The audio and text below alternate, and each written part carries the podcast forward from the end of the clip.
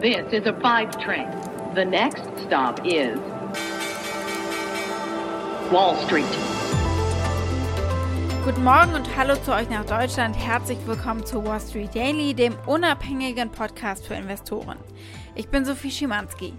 Schauen wir zunächst auf die Ausgangslage für heute an der Wall Street. Am Mittwoch gab es ein Comeback, als die Anleger äh, offenbar optimistisch geworden sind, was äh, den Deal zur Schuldenobergrenze betrifft und sie haben Technologiewerte gekauft.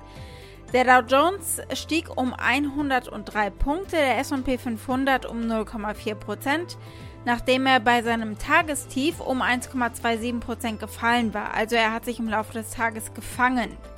Und der Tech-Index Nasdaq Composite stieg um 0,5 Prozent, nachdem er zu Beginn der Sitzung um 1,2% gefallen war. Bei euch in Deutschland ist die Stimmung sehr wechselhaft. Ihr erlebt eine wahre Achterbahnfahrt. Zunächst rutschte der DAX unter die 15.000er Marke, um anschließend wieder darüber zu steigen und am Ende doch wieder darunter zu schließen auf 14.973 Punkten. Und damit zu meiner Kollegin Annette Weißbach an der Frankfurter Börse. Guten Morgen, Sophie. In Frankfurt schauen wir auf die Aktien des Immobilienkonzern Adler, ein S-DAX-Unternehmen, aber interessant, denn der britische Shortseller Fraser Paring wirft der Adler-Gruppe in einem Dossier gravierende Manipulationen bei der Bewertung der Immobilien vor. Die Aktie stürzt bis auf 20 Prozent ab. Mal schauen, wie es heute weitergeht. Ansonsten gibt es heute diese Themen bei mir.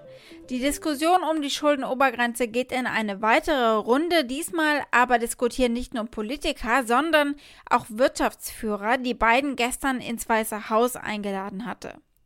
Wir gucken als nächstes auf die Prognose vom Autobauer GM und was die für dieses Jahr noch planen und vor allem, wie sie Marktführer werden wollen im Bereich Elektroautos noch vor Tesla.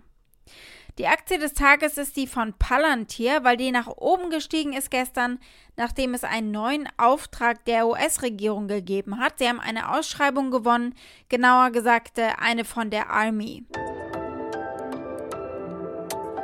Soweit die wichtigsten Themen der heutigen Ausgabe. Als Pioneer hört ihr die kompletten Folgen in unserer App oder auf unserer Webseite pioneer.de.